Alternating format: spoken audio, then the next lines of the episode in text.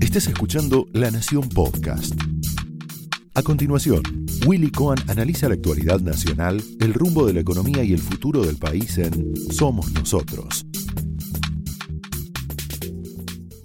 Señoras y señores, muy buenas noches, bienvenidos a Somos Nosotros.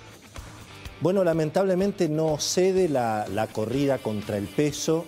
Hoy el precio del dólar en los mercados libres seguía eh, muy, muy firme con, eh, bueno, eh, los mercados dispuestos a pagar prácticamente más de 165 pesos por dólar en, en los mercados incluso legales, el contado contra liquidación, el dólar bolsa estaba por arriba de los 150 pesos.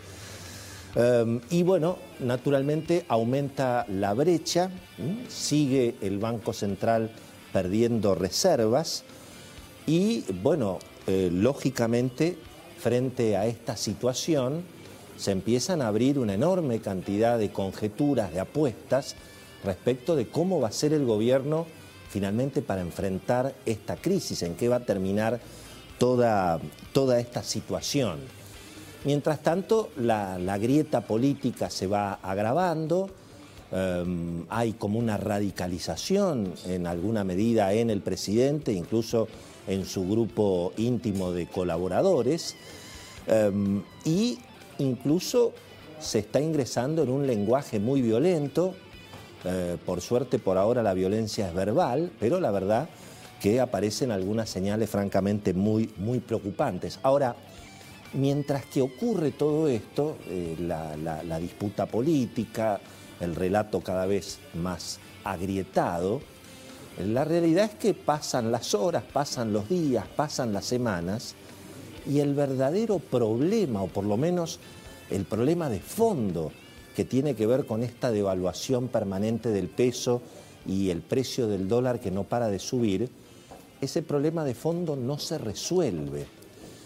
Y eso tiene que ver con que lamentablemente por la herencia, de la herencia, de la herencia, por supuesto por la pandemia, por las cuarentenas, por esta situación del gigantismo estatal, la emisión de pesos en la Argentina hace bastante tiempo que está, bueno, prácticamente descontrolada. Y este es el problema de fondo, que nosotros hemos preparado un cuadro, yo le voy a pedir a nuestro director, que por favor lo ponga en cámara bien grande, que me saque a mí de la cámara y que lo ponga, y si es posible, todo el programa, porque esta es la clave del problema. Esto es, en definitiva, más allá de todo lo que se pueda decir, el problema que tenemos por delante, que es que el gobierno, ahora si quieren me pueden volver a ver un poquito a mí, que, es que el gobierno, eh, finalmente, fíjense, es decir, está emitiendo prácticamente 200 mil millones de pesos por mes para cubrir el déficit.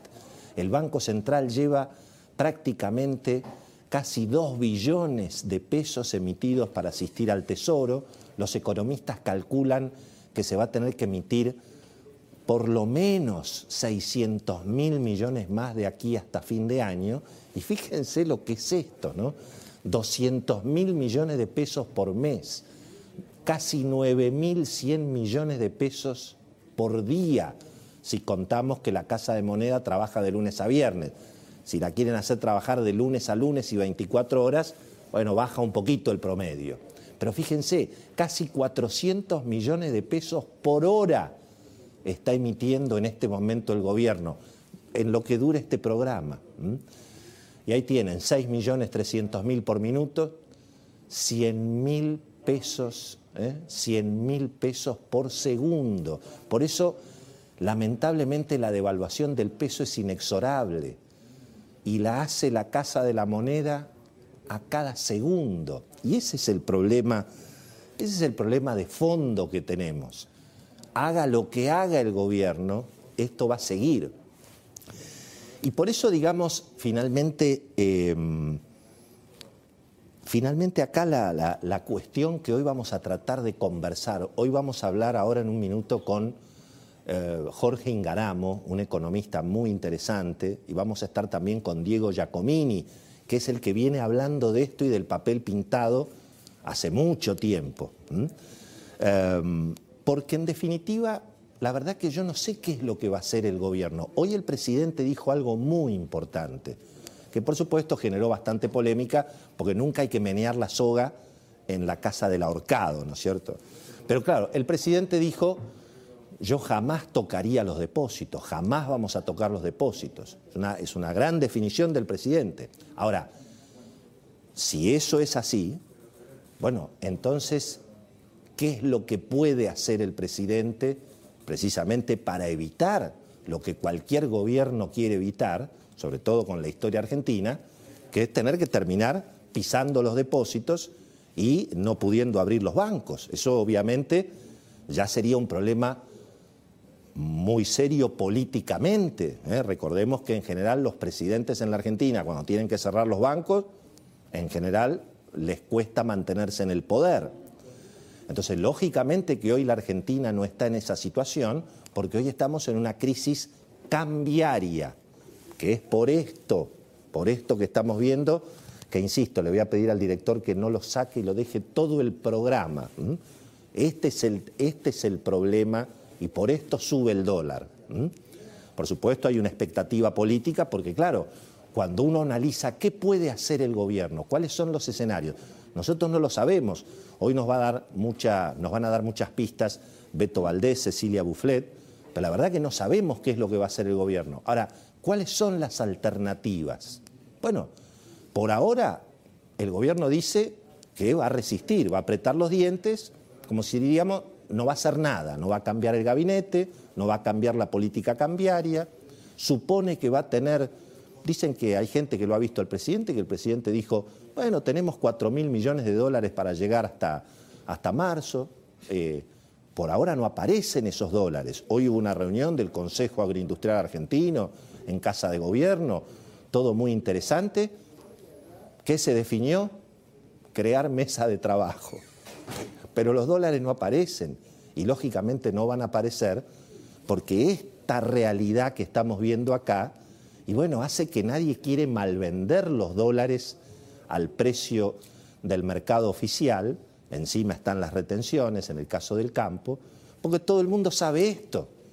Y todo el mundo sabe que con esta realidad la brecha es inexorable. De modo que esto de no hacemos nada o que el gobierno no haga nada, en realidad eh, ni siquiera es verdad, porque no hacer nada es seguir devaluando a cada segundo. Fíjense cómo se devalúa por segundo el peso.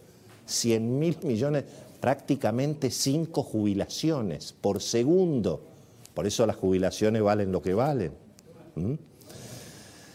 De modo que ahí ahí hay un problema porque hacer nada significa que siga el goteo, que siga aumentando la brecha, que el Banco Central no recupere reservas y que, bueno, se corre el riesgo de que esta crisis cambiaria termine eventualmente en una crisis bancaria. Y eso es lo que el presidente, obviamente, no eh, quiere, quiere evitar.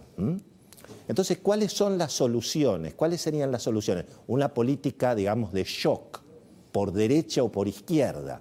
Ahí ya se va a empezar, se va a, empezar a matar de risa Beto Valdés, ¿no? Porque ¿cuál sería la política de shock para convencer al mercado, al mundo económico, de que confíe y que venda los dólares? Bueno, obviamente otro programa económico, otro programa cambiario, un nuevo gabinete, eh, retroceso de Cristina, lo que representa Cristina, el Instituto Patria, la Cámpora.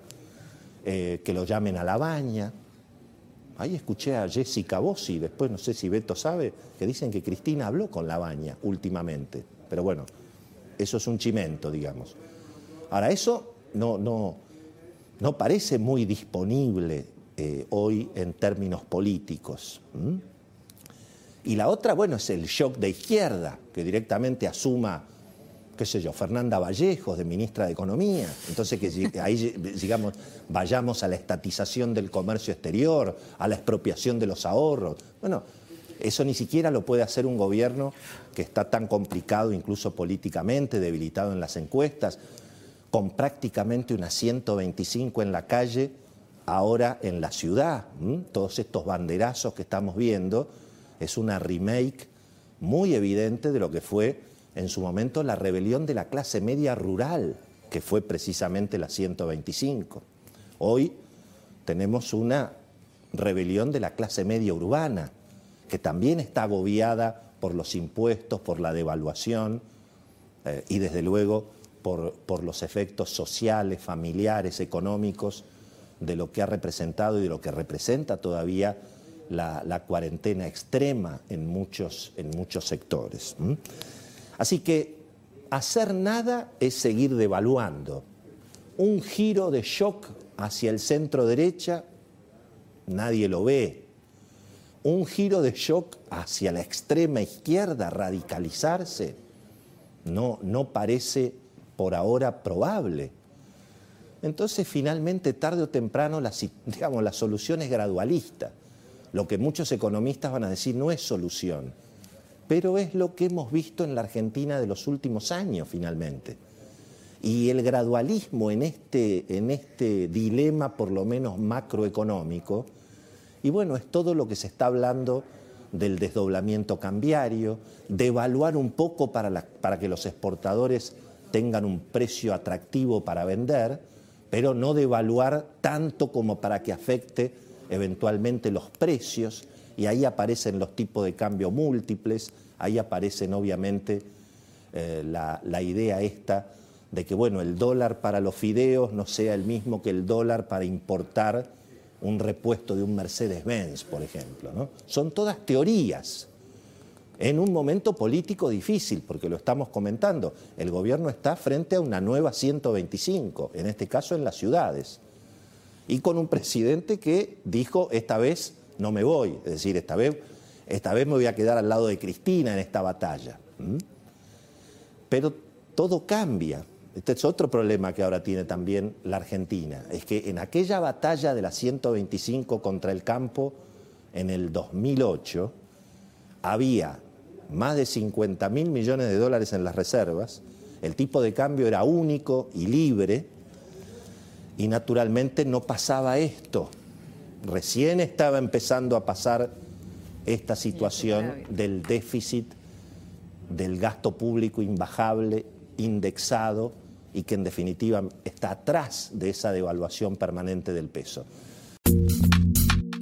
Esto fue Somos Nosotros, un podcast exclusivo de La Nación. Escucha todos los programas de La Nación Podcast en www.lanacion.com.ar. Suscríbete para no perderte ningún episodio. Estamos en Spotify, Apple Podcast, Google Podcast y en tu reproductor de podcast favorito. Seguí escuchando La Nación Podcast.